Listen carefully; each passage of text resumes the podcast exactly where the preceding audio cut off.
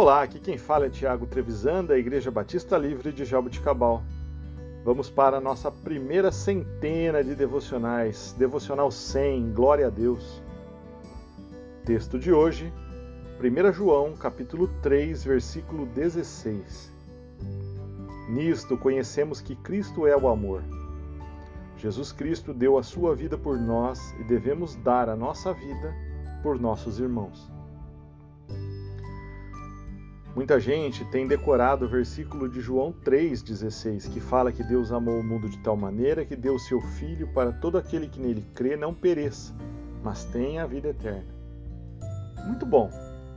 Decoramos o versículo que nos diz que Deus amou tanto que nos deu aquele que lhe era mais precioso. Porém, devemos também decorar versículos que nos diz que devemos amar o nosso próximo. E esse versículo de 1 João 3,16 é um deles. Quem estaria disposto hoje a dar a sua própria vida por amor de um irmão? Pergunta difícil, não é? Se a demonstração máxima do amor de Deus para conosco foi entregar o seu próprio filho por nós, fica a reflexão: quanto temos entregado de nós para que o nosso irmão possa viver ou até mesmo conquistar amor através de nós. Muitas vezes não conseguimos nos desprender de nossos prazeres e bem-estar para propiciar algo para o nosso próximo. Vivemos em um mundo cada vez mais egoísta e egocêntrico, onde o importante é que eu tenha, que eu receba, que eu seja cuidado, que eu, eu, eu.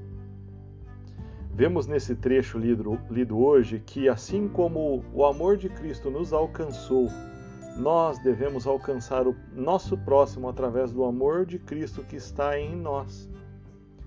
Isso é uma tarefa fácil? Com certeza não é. Mas também não foi fácil para o Senhor entregar seu bem mais precioso para morrer por um bando de pecadores como nós. Mas mesmo assim, ele fez que possamos viver com mais amor pelo próximo, mais empatia por aqueles que precisam ser amados. Parafraseando o versículo que diz: melhor dar do que receber, aqui é em outro contexto, que nós possamos dar amor, que nós possamos oferecer aquilo que temos, que é o amor de Cristo em nós. É muito melhor nós temos a oferecer do que nós precisamos precisarmos receber, né? Pense nisso. E não se esqueça: Jesus é a solução para qualquer caos que estejamos vivendo. Deus abençoe o seu dia.